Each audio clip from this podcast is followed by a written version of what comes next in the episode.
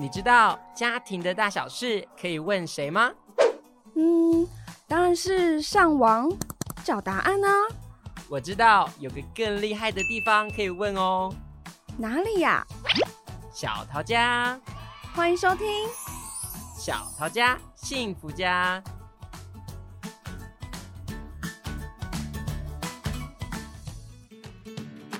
欢迎大家一起来小桃家幸福家，让我们一起为爱加加油，幸福加加温。各位观众朋友好，我是 IEQ 心理师团队的李一清临床心理师。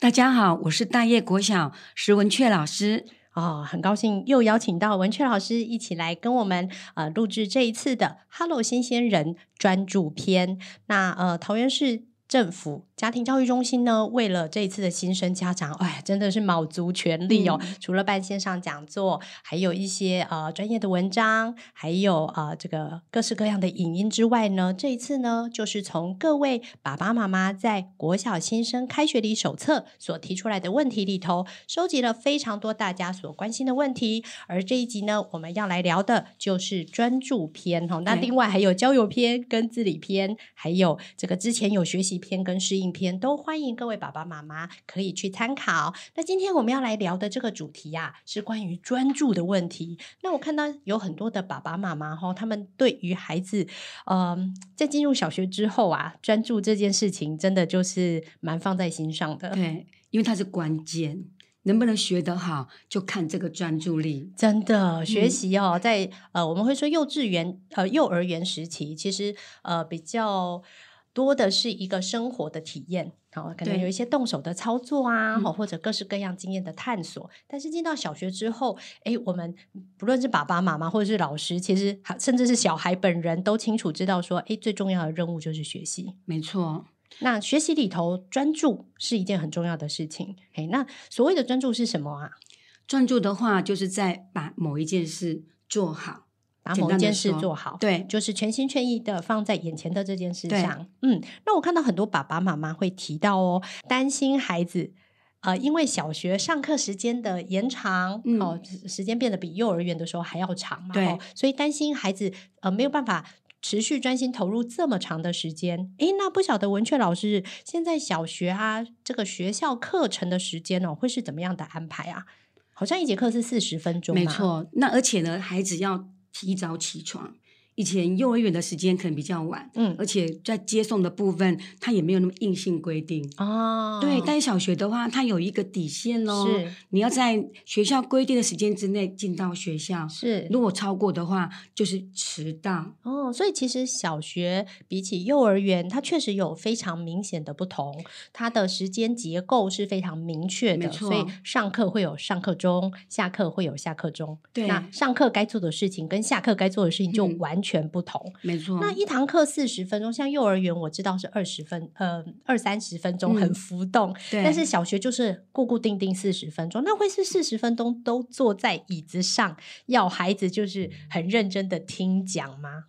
通常的话，因为我们到小学里面低年级会学到五大领域：国语、数学、生活，还有综合跟那个健康与体育这五大领域。那每节课呢是四十分钟，没错。嗯、那通常呢，老师嗯会有一些不同的教学方法哦。对，那就看各个老师他课程的设计哦，所以不会单单只是孩子上课一直听。对，有时候会让孩子有出来互动的一个活动，会有一些互动活动。嗯，那会有就是用看的吗？很多都是看的比较多啦，哦、因为他们必须要学习。现在有加入很有课本、多媒体、有知识、有进度，所以会搭配一些多媒体来吸引他们的专注力。是，所以其实四十分钟之内，并不是都像爸爸妈妈以为，应该说我们小时候、嗯、就是坐在那里很认真的听讲。哎，就是说现在因为现在教法比较活泼、比较弹性，所以各科它都有一些变化。是，比如说我们让孩子出来就是书写啦，啊，然后或者是出来表演。哦，对，所以当嗯，当孩子快要不省恍神的时候，我们就一起来动一动，大家唱唱歌，动一动这样子，让精神再拉回来。听的然后会有影片可以看，对，然后会有一些讨论，是，那会有上前作答，甚至会有一些表演，没错，或者有一些分组的讨论，甚至是游戏，是，哇，这个形形色色，所以四十分钟感觉也不是这么难度过吼。对，但有时候会，比如说，哎，可能老师上课真的会用到四十分钟，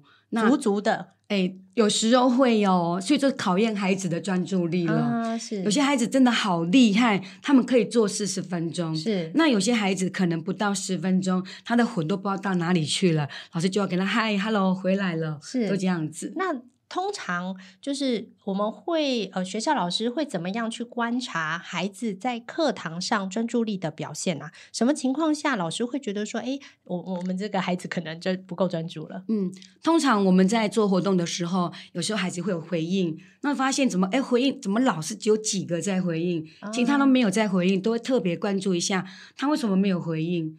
他是没听到吗？还是不不太会回答问题？是还是有什么其他的状况让他没有回答？是，所以我们就会再抛下一个问题去去询问看看，发现他还是没有，可能就是他有一些状况。是对，就是所以其实很多爸爸妈妈可能会担心说：“哎，我的孩子比较容易晃神，然后、他并不是那种好动，他是容易晃神的。嗯”对，哎，会不会因此就被老师漏掉了？哦，其实不会，对不对？其实很难被忽略掉。哦，怎么说？因为通常容易晃神的孩子，他不是只有晃神这件事，他可能还有其他，可能功课会会漏写、漏带，然后呢，甚至连便当袋都忘记带回家，这种情形他会经常伴随着出现，所以老师不难发现。真的要难发现都困难，不发现都困难哦。嗯、所以这样听起来，其实爸爸妈妈真的可以放一百个心，是因为诶教师是个专业，对不对？他是一个专业工作，哈、嗯。所以其实老师就凭他的经验，他就可以发现说，诶孩子在这个时候他话题没有追上，对，或者甚至他平常有哪些呃比较看似松散的表现，也许老师就会放在心上，特别去留意这个孩子课堂上的专注力。没错，而且。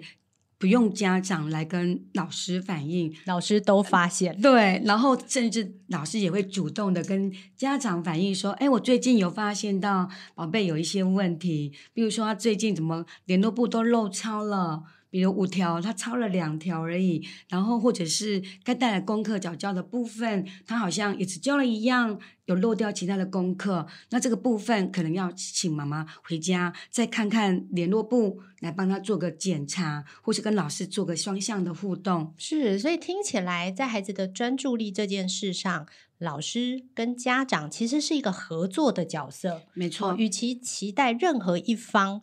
就是完全的去顾及孩子所有事情要做到一丝不漏，好，就是能够这个这个扎扎实实的全部做到正确，做到周全。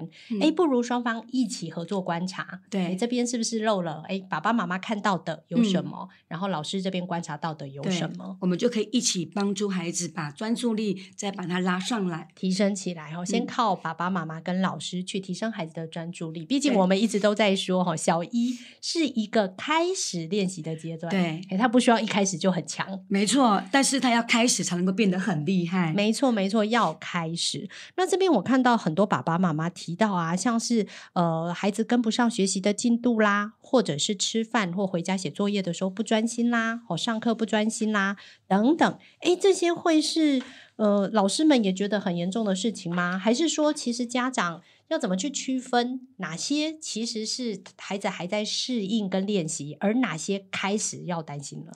嗯，当孩子哈他跟不上团体的速度的时候，这是老师可能有点小焦虑的，哦、因为时间都是刚刚好，是什么时间要做什么事，嗯、比如说午饭的时候，那吃到什么时间该刷牙。然后该要放学，嗯，如果今天他吃的太慢，那怎么办呢？我们没有办法等待哦，因为时间到了就必须要进行下一个动作。是，所以这个部分，如果老师有发现他比较慢，而且情形发生的次数还蛮多的，是，就会跟家长做讨论。那一般来讲，我会跟跟讲说，可能在用餐的部分，他可能咀嚼能力比较弱，那我会给他比较少量的肉类。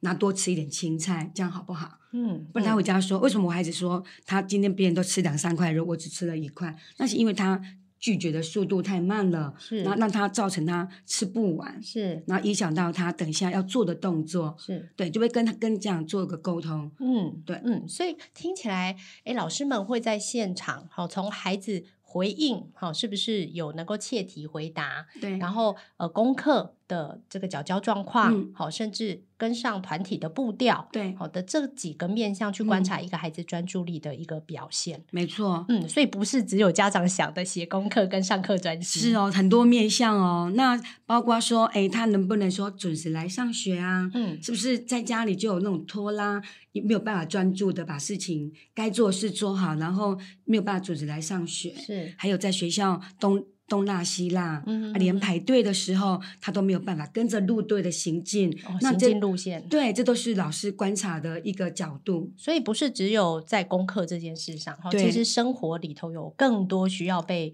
观察，还有需要被留意的部分。其实我我觉得家长会有这样的担心，哈，往往跟这个在家跟在学校，哎，孩子会表现不一样。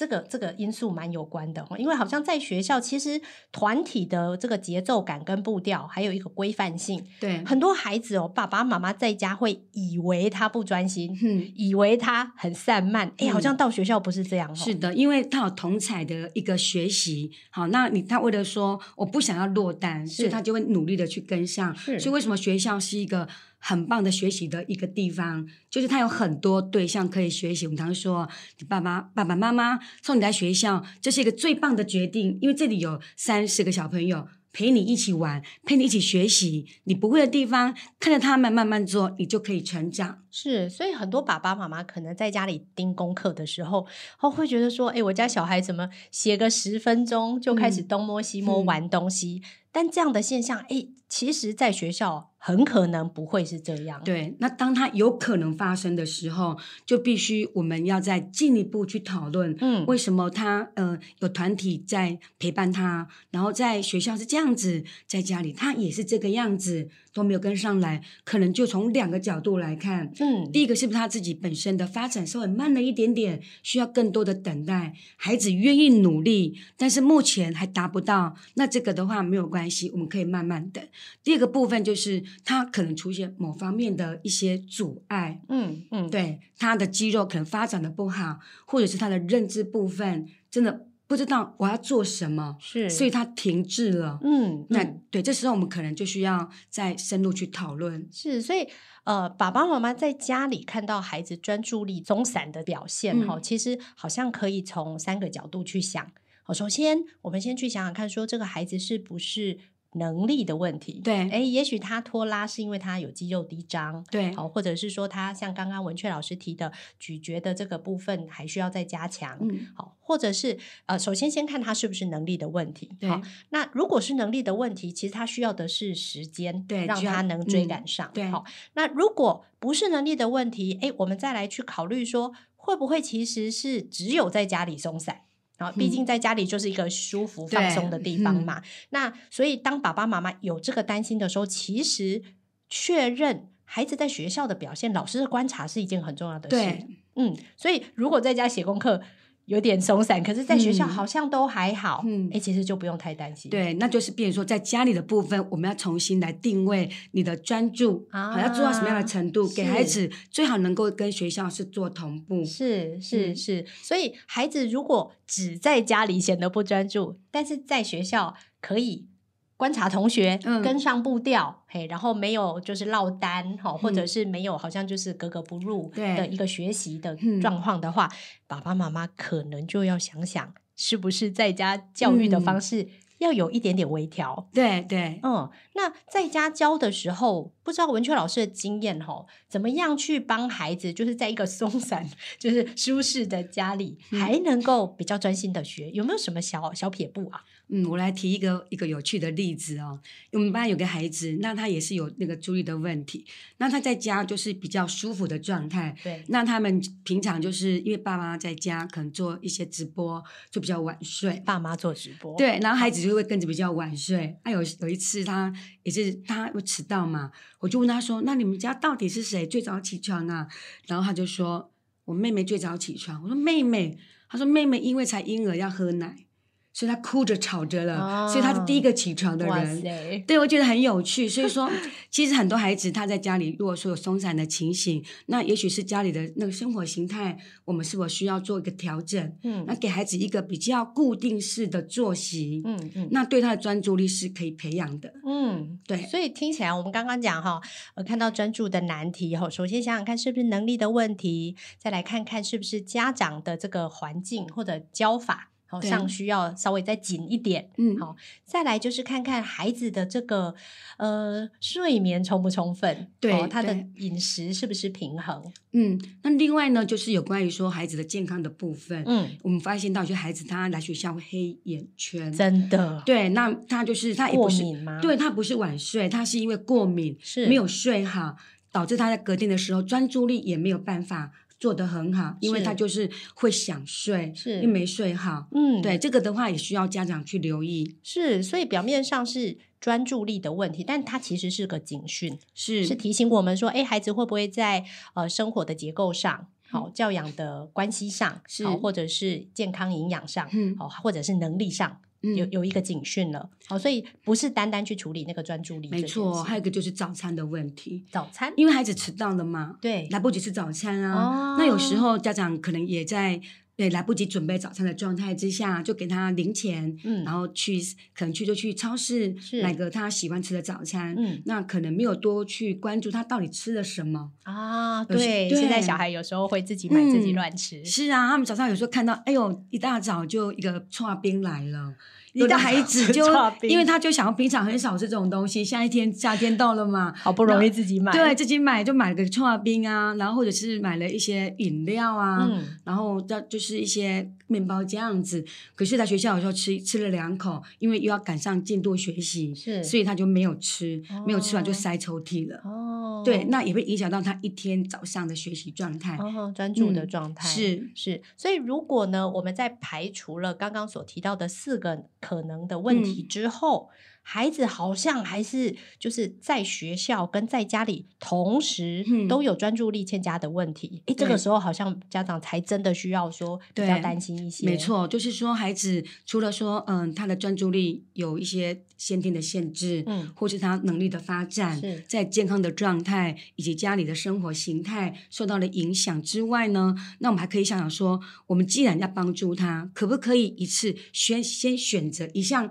他可以做得到的部分，我们好好来培养他，给他一个基本的任务，然后当他进步之后，他感受到说，哦，我专注了，好像学东西都学得更快、更好了，有那个自信心，那我们再往下一步前进，对孩子来讲的发展也比较比较好一点。所以，他如果有确实有专注力上的难题，哈，好像家长可以有两个调整。嗯、首先就是不要太贪心，嗯，对，一次挑一件事情，好，比如说做功课，嗯、就是好好的陪着孩子把功课做好。对，嗯哼，那我们通常有时候临床上也会有一个建议哈，就是如果孩子把时间拉长完成功课是非常困难的，那其实也可以先分割任务。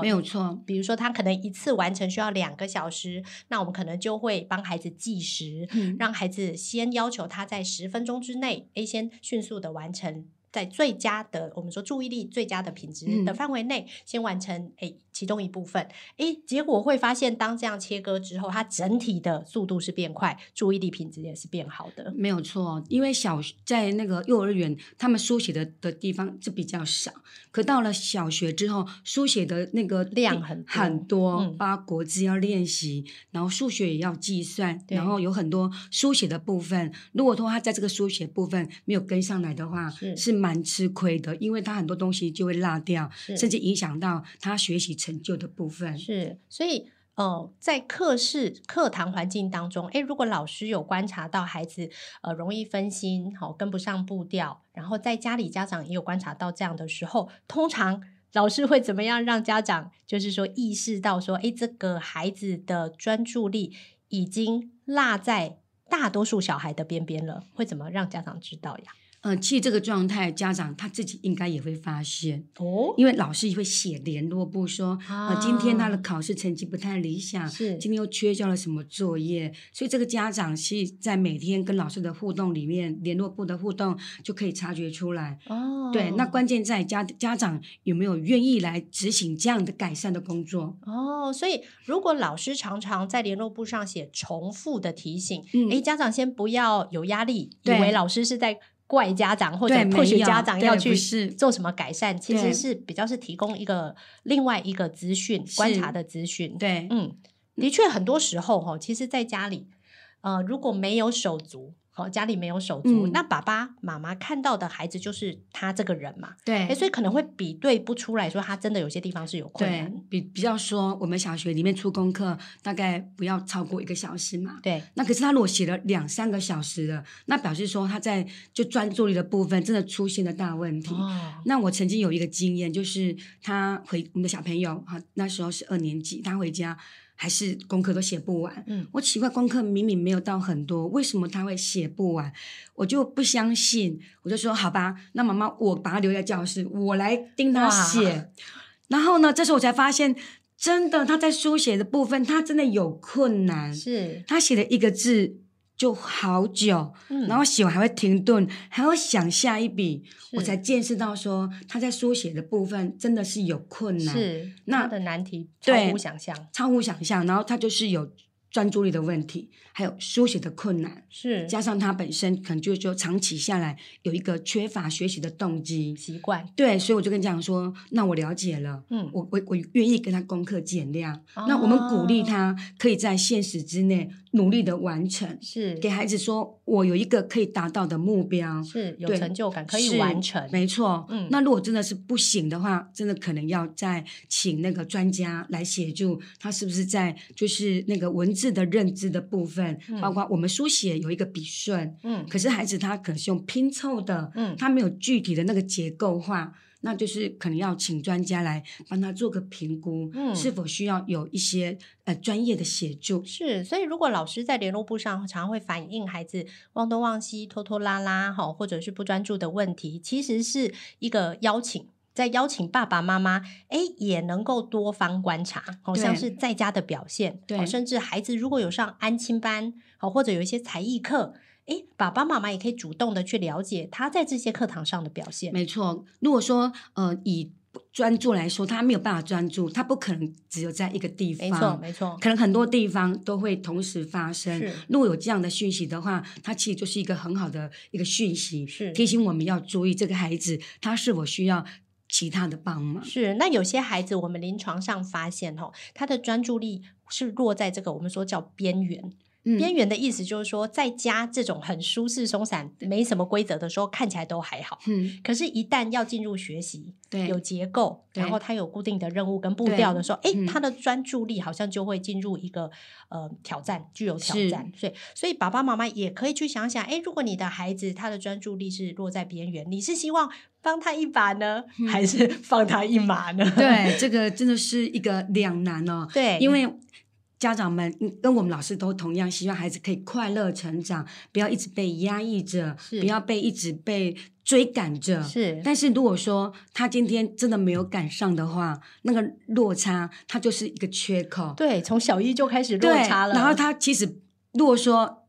以他能力来讲的话，如果可以补上，当然这个洞口可以缩小。是，可是万一他真的是需要协助，而没有及时给协助的话，这个洞口是会越来越大，而且越来越难补。对，确实会有点可惜哈。嗯、那呃，其实呃，当发现孩子在学校课堂、才艺课，好或者诶很多老师都有提到说孩子的专注力有困难的时候，诶寻求医疗或专业上的协助，好像其实那个。结果还不错哈，对，那通常家长要有一个比较我们健康的概念是，如果说今天有老师反映这样的问题，因为已经用了各种方法去试去调整。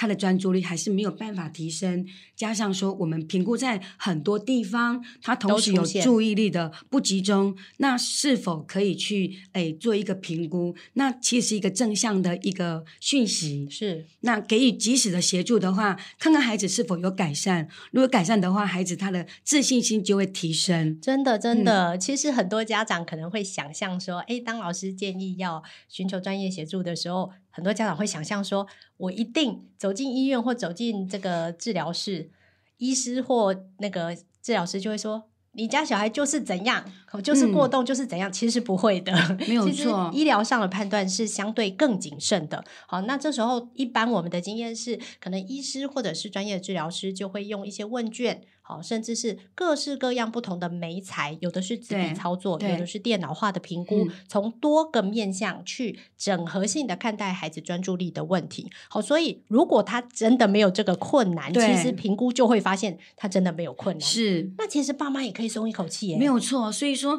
不用担心说他是否会贴上一个标签，是，其实并不会。我们是要说找到他真正的症结在哪里，我们才能够对症下药。如果是习惯的问题的话呢？我们可以用一些表单的方式，让孩子来做一些检核，比如说早上会自己起床啊，会按时吃早餐啊，准时出门，主主动写功课。然后呢，他如果有勾满了几个，我们就可以给他一个几点。集点完之后，就可以有一个奖励。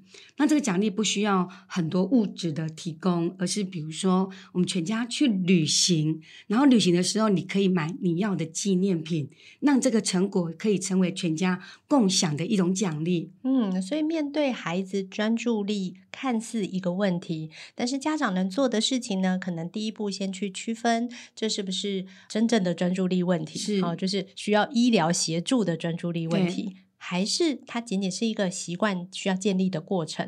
好，那如果是需需要习惯建立的过程呢？诶，可以用一些小方法，好像是我们大人常用的手机会记录该做的事，或者是一些便利贴，甚至是一些检核表，是把大人希望孩子可以专注的事情列出来，然后孩子自己确认跟勾选。对，然后诶，当集满了成就表现，就是有达到目标的时候，全家一起去玩。嗯，然后在玩的过程当中，诶，孩子。可以用这些点数去购买他想要的东西，诶，听起来是个很美好的过程呢。对啊，而且就是说，这个几点呢，不要说刚开始都很棒的执行，到最后孩子懒散了，家长也就不了了之。那这个习惯没有建立的话，问题它还是会一直存在。所以，我们做任何事，我们很希望说，就把一件事做得最好。就像我们刚开头说的，专注就是在一个时间把一件事情做得很好。是，那我这边也有看到啊，其实有一些爸爸妈妈哈，对于孩子的这个专注力啊，有一些